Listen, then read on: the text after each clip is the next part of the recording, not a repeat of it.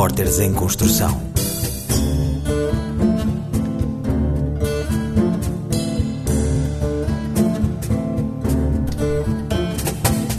Liberdade.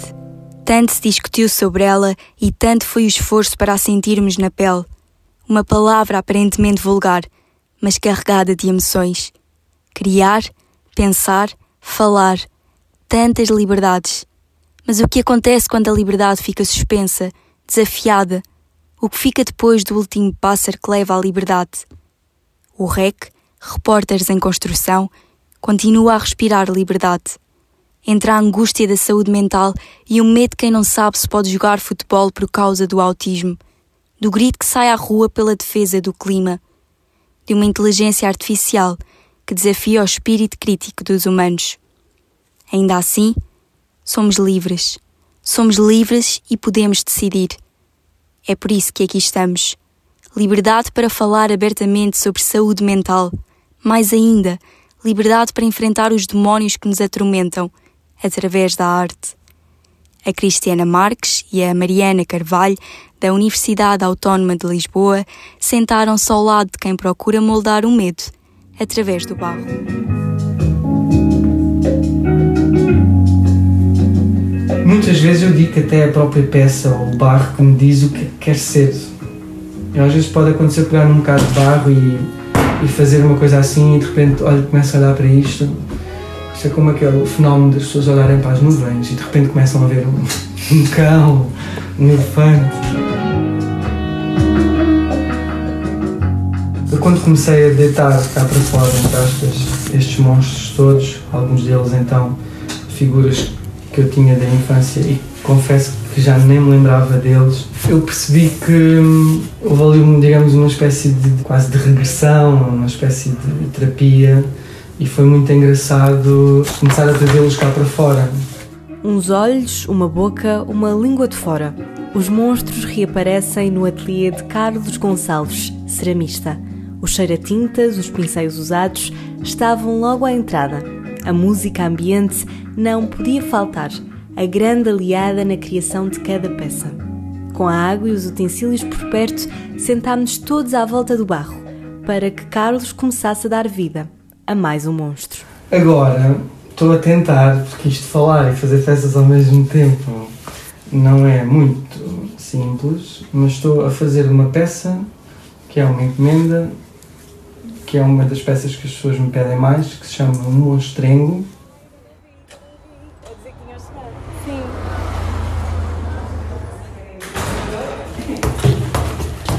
Já conhecem bem?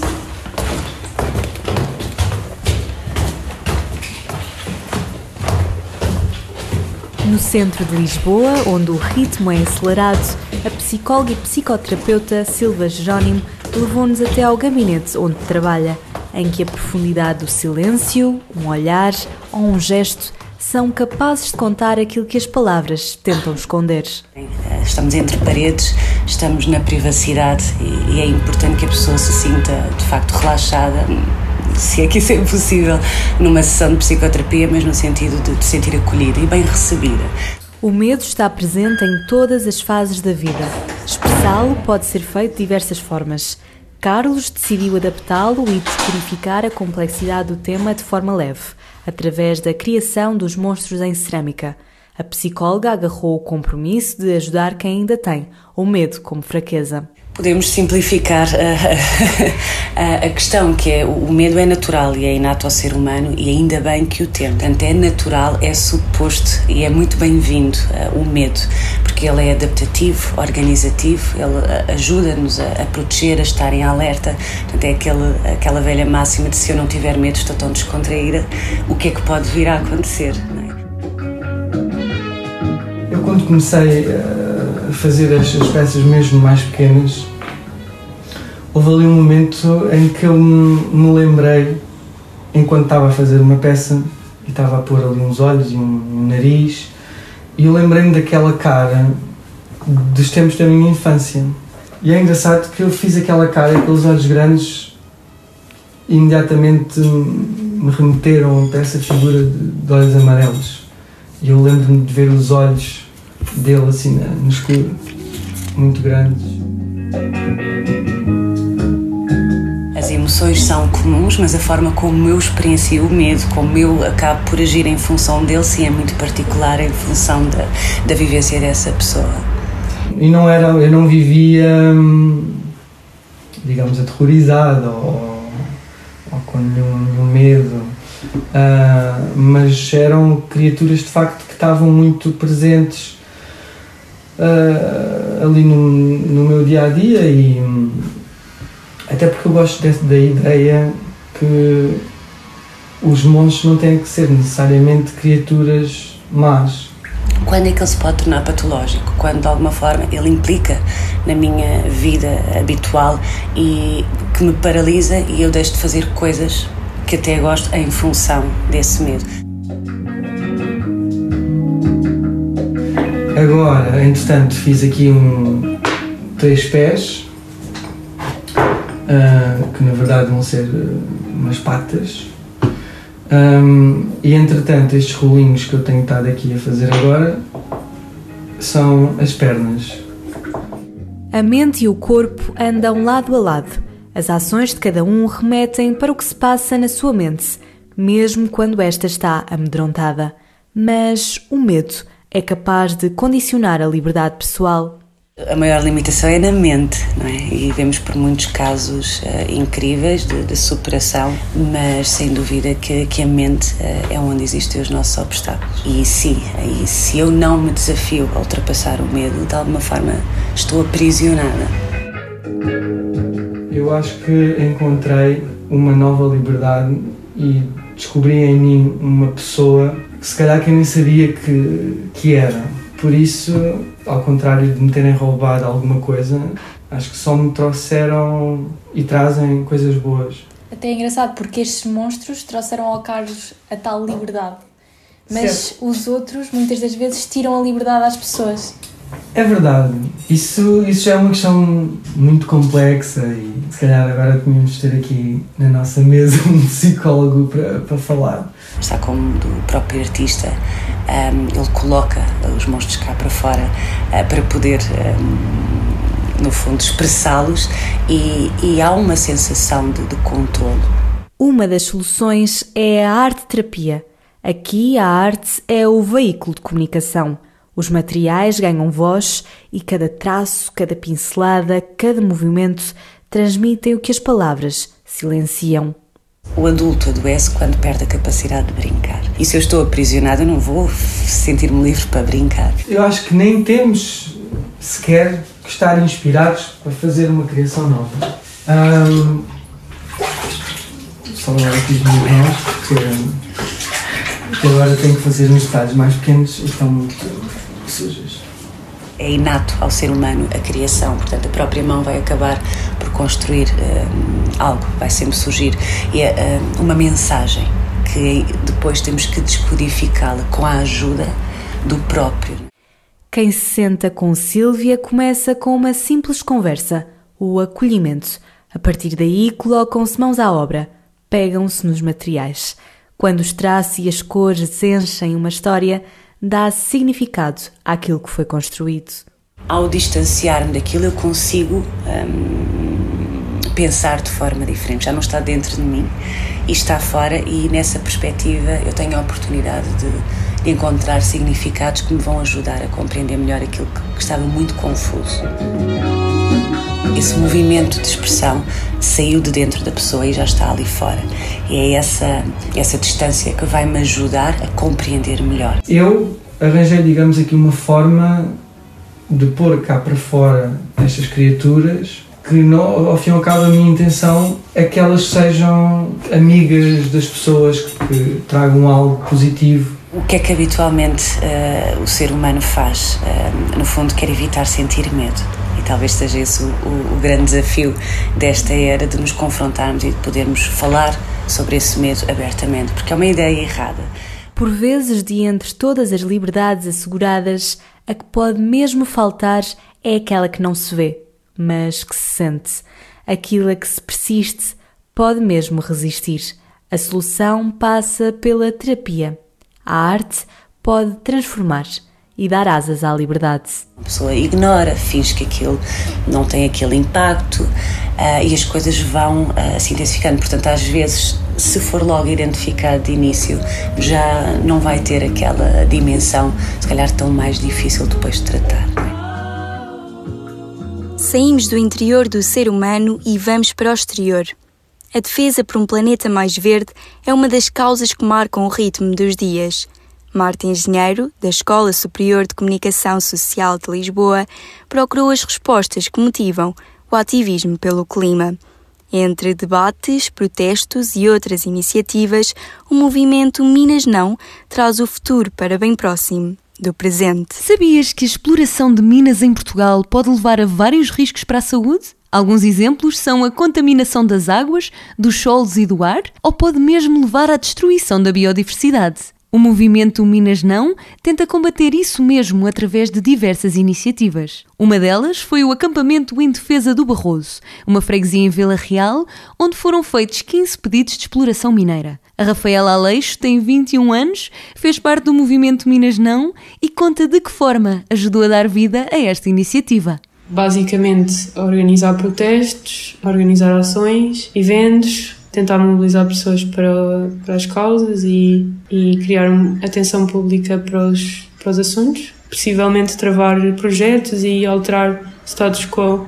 Além do acampamento, também desenvolveram outros projetos. A 28 de janeiro de 2022, organizaram um protesto que se estendeu por Lisboa, Porto, Coimbra, Montemor e Ceia. Mas as iniciativas não ficam por aqui criámos esse, fizemos então esse protesto, fizemos também um evento hum, na Sirigaita, uma conversa, um, umas projeções de filmes sobre o Barroso e depois uh, fizemos alguns eventos durante esse ano, também em noutros uh, espaços culturais, digamos assim, organizámos um festival que se chamava Territórios Cruzados que era basicamente juntar diversas lutas uh, da cidade e de, do espaço rural, ou seja, para, para conseguir atrair as pessoas da cidade à luta anti-mineração.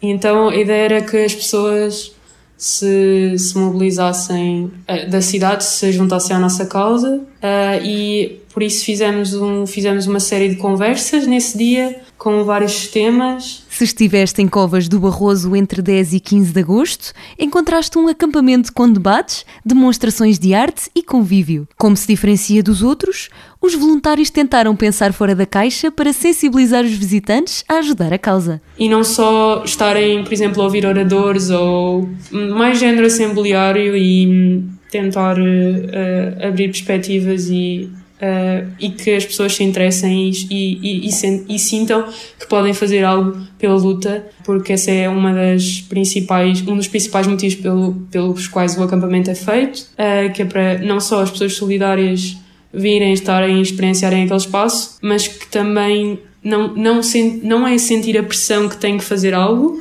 mas se calhar, uh, se forem, se sentirem que podem ser úteis ou se tiverem vontade para isso, que sintam que têm espaço para, para poderem realmente ajudar e criar coisas e mobilizar pessoas e, e, assim. A Beatriz Farelo é estudante de medicina e voluntariou-se como socorrista do acampamento. É com saudade que recorda o bom ambiente que lá viveu. Ou seja, eles fazem, organizam churrascos e convidam-nos, houve a festa do imigrante e nós também estivemos lá com a população. Às vezes, frequentemente, eles à noite vêm ter connosco com concertinas e cavaquinhos e, e cantamos todos juntos. Houve concertos organizados pelo acampamento que a população também assistiu e foi um momento de troca e de partilha e tudo. E acho que o acampamento beneficia muito desse contacto e dessa partilha entre, entre os habitantes de Covas e, e os, as pessoas que vêm ao, ao acampamento. Com esta iniciativa, ajudaram diretamente quem vive em Covas do Barroso e os efeitos positivos já se fazem sentir. A população está a mostrar-se resistente, resistente desde sempre e então isso é muito importante para as pessoas da, para as pessoas da, da aldeia.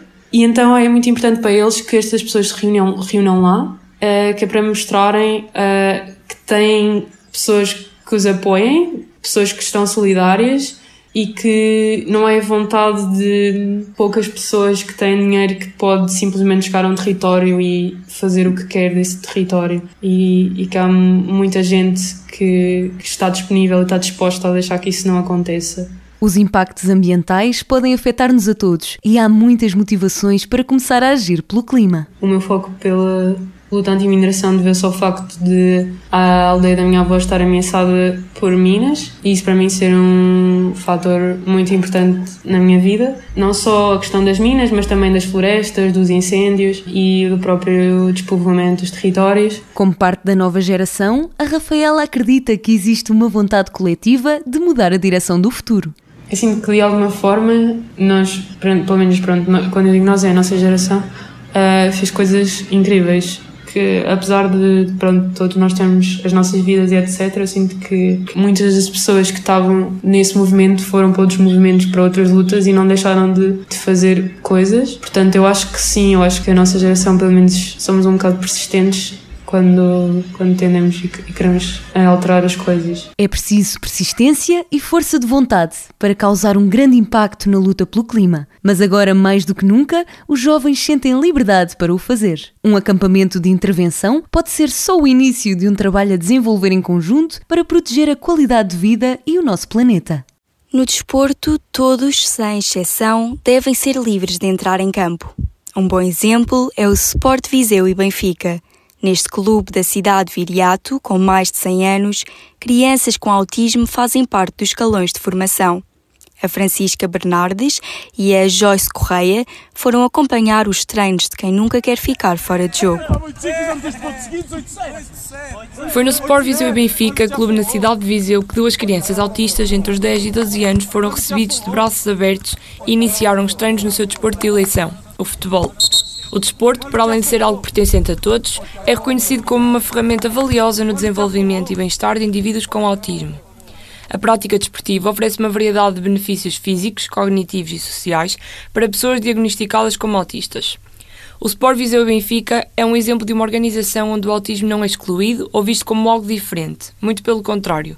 O Clube Viriato, existente já há quase 100 anos e com vários títulos, reforça que todos devem fazer o que mais gostam, afirma o coordenador da equipa Petis Traquinas, Ivo Costa, onde as duas crianças se incluem. O clube, o clube tornou-se mais abrangente, está exposto a todos, a todos e a todas, porque nós também, também temos meninas, uh, e está exposto para que todos venham praticar, praticar desporto. Para todos podem vir, todos podem estar, porque nós acarinhamos toda a gente de igual forma, não discriminamos ninguém. Nesta família, defende-se que o desporto não deve ser negado a ninguém, principalmente para as crianças que o usam como fonte de divertimento, aprendizagem e inclusão. A importância de, de é, é para que eles se sintam úteis, para que não se sintam discriminados e para que possam ser crianças normais. E só assim é que eles podem ser crianças normais. De outra forma, o que é que vai acontecer? Vai acontecer que eles ficam discriminados e vão viver resultados. Aqui não. Nós aqui não discriminamos ninguém. Nós queremos que todos sejam iguais. Todos fazem a mesma coisa. Alguns com mais dificuldades, mas nós estamos aqui para os ajudar e para os apoiar em tudo. Vitor Almeida, treinador da equipa, mostra também o bom ambiente existente. Nós eh, queremos interagir com eles e queremos que eles se sintam felizes, porque só assim é que nós somos um grande clube e há uh, um ambiente propício para que eles se divirtam e que gostem de cá estar. Uh, neste momento, posso garantir que temos uma excelente escola em que os miúdos, todos os miúdos novos e os que já cá estão gostam de cá estar e gostam de estar connosco. Para além disto, os colegas de equipa fazem parte deste cenário de uma forma muito importante. Afirmam que os colegas tiveram uma integração igual a todos os outros. Eu acho que, que, um colega meu foi recebido da mesma forma como foi os outros. Eu também entrei nesta época e foi recebido da mesma forma como ele foi recebido, com o apoio do Mister e com alguns apoios dos outros colegas. Mostram-se ainda dispostos a ajudar nos exercícios e a deixar os colegas o mais à vontade possível. Eu acho que, um, que o colega meu é tratado da mesma forma, só que às vezes ele não faz exercícios bem e nós tentamos ajudá-lo a aconselhá-lo a fazer melhor afirmam os colegas de equipa. O desporto promove a inclusão, o crescimento pessoal e a qualidade de vida para indivíduos com autismo e a sua doença não é, nem pode ser, motivo de as portas da atividade física estarem fechadas a essas pessoas. A sociedade está em constante evolução, muito pelo caráter imprevisível das tecnologias. Nos últimos tempos, fala-se muito de inteligência artificial, um tema controverso, mas que parece trazer a promessa de uma criação infinita. alunos da Escola Superior de Educação de Viseu foram tentar antecipar o futuro, ainda incerto, da inteligência artificial com dois especialistas nesta área. As tecnologias estão cada vez mais presentes na vida cotidiana. A questão que se coloca é: será o impacto das tecnologias positivo ou negativo? As opiniões dividem-se. Para Rui Isidro, professor universitário e mestre em Engenharia, Eletrónica e Telecomunicações, a perda de capacidade crítica não depende totalmente da evolução tecnológica, mas também do próprio ser humano. Bem, a perca do, da capacidade de, de, sermos críticos em relação ao trabalho que fazemos eh, não, não depende, na minha opinião, eh, exclusivamente da, dos avanços tecnológicos. Concordo que eh, para algumas pessoas possa eventualmente essa, facilita, essa facilitação que vem da, da, da utilização da tecnologia reduzir um bocadinho a sua capacidade de crítica em relação àquilo que que vão observando e, de, de, de, dos elementos que recolhem do resultado dessa tecnologia. Mas, uh, acima de tudo, vem da maturidade da pessoa e não propriamente da tecnologia em si. Né? Portanto, uh, creio que, uh, no meu caso, que sou uma pessoa que tem um perfil mais positivo, acho que é, é, estas tecnologias, estes avanços tecnológicos são sempre benéficos para, para nós enquanto trabalhadores, etc. Rui Isidro considera que as novas tecnologias contribuem positivamente para a sociedade, pois permitem a automatização de tarefas. A evolução da tecnologia permite-me obter dois ganhos importantes. Eh, um deles permite-me, por exemplo, automatizar tarefas que de outro modo teria que estar eu a fazer e eu a tomar conta dessas tarefas, portanto, e consigo automatizar e com isso libertar disponibilidade mental para fazer outras coisas. E por outro lado, a utilização da tecnologia também me permite eh, validar ou melhorar partes do meu trabalho. Daniel Catalão, jornalista da RTP, especializado em novas tecnologias e internet, reconhece que as tecnologias poderão ter consequências negativas para a sociedade, como é o caso da desinformação, mas apresenta diversas vantagens do uso das tecnologias no desempenho das suas funções.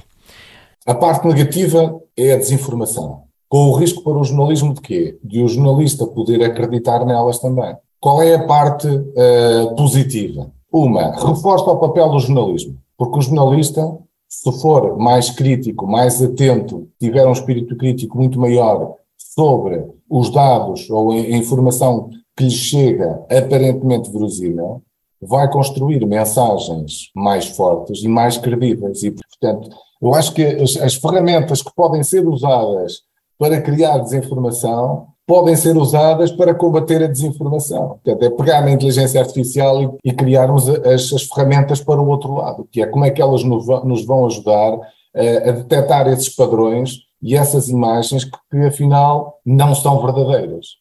Ao mesmo tempo, Daniel Catalão considera-se um otimista relativamente à introdução da inteligência artificial no mundo. Eu sou sempre mais otimista do que pessimista. Eu acho que nós andamos muito preocupados, com alguma razão, mas estamos a concentrar-nos demasiado na, na, discussão em torno daquilo que é negativo. A concentração do debate é sempre naquilo que é negativo, naquilo que é a ameaça, naquilo que pode vir a acontecer. E estamos a perspectivar até, a discussão é a perspectivar aquilo que pode surgir dentro de alguns anos, que é, ah, mas as máquinas vão dominar os humanos, vão acabar connosco, vão... Portanto, nós, nós vamos logo para a distopia, em vez de nos concentrarmos imediatamente naquilo que é o positivo e desenharmos uma estratégia e tirarmos partido daquilo que a inteligência artificial nos pode efetivamente dar. O jornalista aponta para a importância de se desenvolver o juízo crítico face aos facilitismos promovidos pela ascensão da inteligência artificial. O juízo crítico depende da nossa atitude. Se nós já antes com o Google conseguíamos obter uma série de referências, conseguimos, obviamente, obter uma série de, de referências que nos facilitam a, a, pesquisa. Hoje em dia, com os novos sistemas de inteligência artificial e que estão a ser incorporados nos motores de busca, precisamente, já nos dão é o texto mastigado, quase produzido. E, portanto, isso facilita-nos imenso a compreensão ou a ajuda para compreendermos determinados temas e isso pode efetivamente contribuir de alguma maneira para alguma preguiçite mental. Isso é verdade. É perceptível a influência que as novas tecnologias têm na vida das pessoas. As novas tecnologias vieram para ficar e a única solução que resta é a adaptação. Neste programa do REC participaram as alunas Cristiana Marques e Mariana Carvalho da Universidade Autónoma de Lisboa, Marta Engenheiro, da Escola Superior de Comunicação Social, e os alunos Francisca Bernardes, Joyce Correia, David Almeida, Laura Almeida, João Mota e Ivone Simões, do Instituto Politécnico de Viseu. A edição foi de Mariana Carvalho, da Universidade Autónoma de Lisboa, e Fábio Ribeiro, jornalista da Voz de Lamego. A coordenação editorial do REC pertenceu a Fábio Ribeiro, Francisco Sena Santos e Miguel Vanderkellen. REC Repórteres em Construção.